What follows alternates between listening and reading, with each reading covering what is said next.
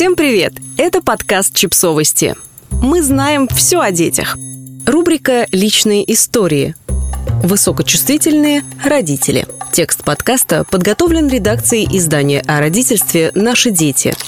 Вы высокочувствительная мама, если вы злитесь, когда ребенок плачет и кричит – Тревожитесь из-за беспорядка, напрягаетесь из-за шума, страдаете от тактильной усталости, не можете слушать и читать грустные истории, особенно про детей. Если вы относитесь к тем людям, которые могут назвать себя высокочувствительными, значит, ваша нервная система обрабатывает информацию чуть медленнее, чем у других – это врожденная особенность характера и темперамента, а не заболевание и не диагноз. Высокочувствительные люди более тревожные, эмоциональные, острее реагируют на сильные запахи и громкие звуки. Из-за этого им может быть труднее в определенных ситуациях. Но есть у высокой чувствительности свои положительные стороны. Например, в родительстве. Высокочувствительные люди тонко настроены на изменение настроения своего ребенка, чувствуют его потребности, знают и понимают, что нужно ребенку еще до того, как он об этом сообщил.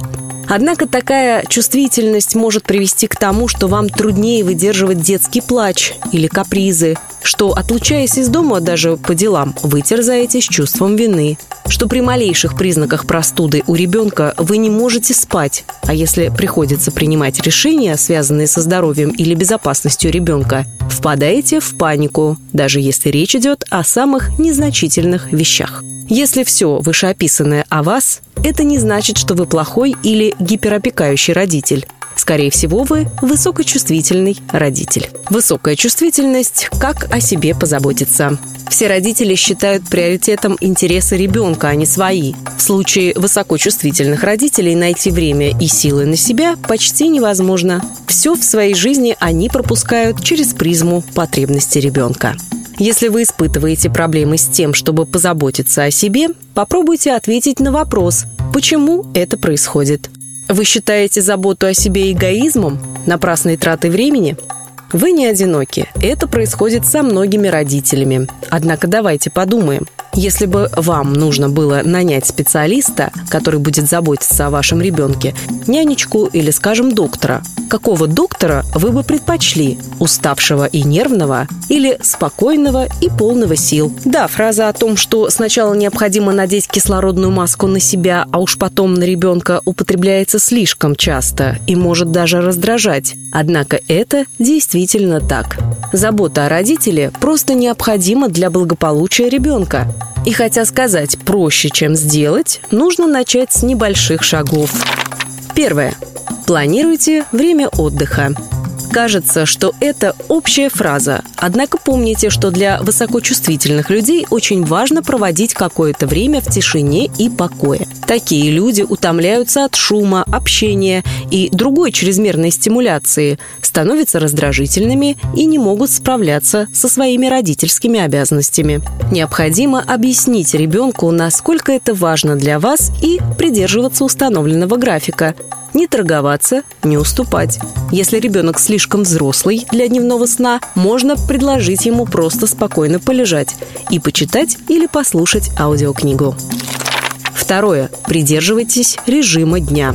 Это отличная привычка, полезная для всех без исключения. Для взрослых и детей, гиперчувствительных или нет. Ежедневные рутины создают ощущение комфорта и безопасности формируют здоровые привычки и помогают отдыхать и восстанавливаться. Третье. Выделяйте время для игры с ребенком. Если у вас будет время, выделенное специально для ребенка, вам будет проще сконцентрироваться на других вещах в течение дня. Это также поможет избежать чувства вины за то, что вы проводите время без ребенка и делаете что-либо важное для себя. Ведь вы будете знать, что часть времени вы проведете только с ним, не отвлекаясь больше ни на что. Четвертое. Исследователи заметили, что высокочувствительные родители также больше склонны радоваться мелочам, отмечать даже самые незначительные события в жизни ребенка. Продолжайте это делать, празднуйте каждый маленький успех. Это очень благотворно отражается как на самочувствии родителя, так и на отношениях с ребенком. Пятое. Высокочувствительные родители часто сомневаются в себе и подозревают, что не являются достаточно хорошими родителями. Из-за этого они не стремятся просить о помощи, даже когда она им необходима. Не бойтесь обратиться за поддержкой или принять ее. Это не сделает вас плохими родителями, скорее наоборот. Если вы чувствуете, что не справляетесь с родительством, что вас захлестывают негативные эмоции, возможно, кроме отдыха и поддержки окружающих, вам необходима помощь специалиста.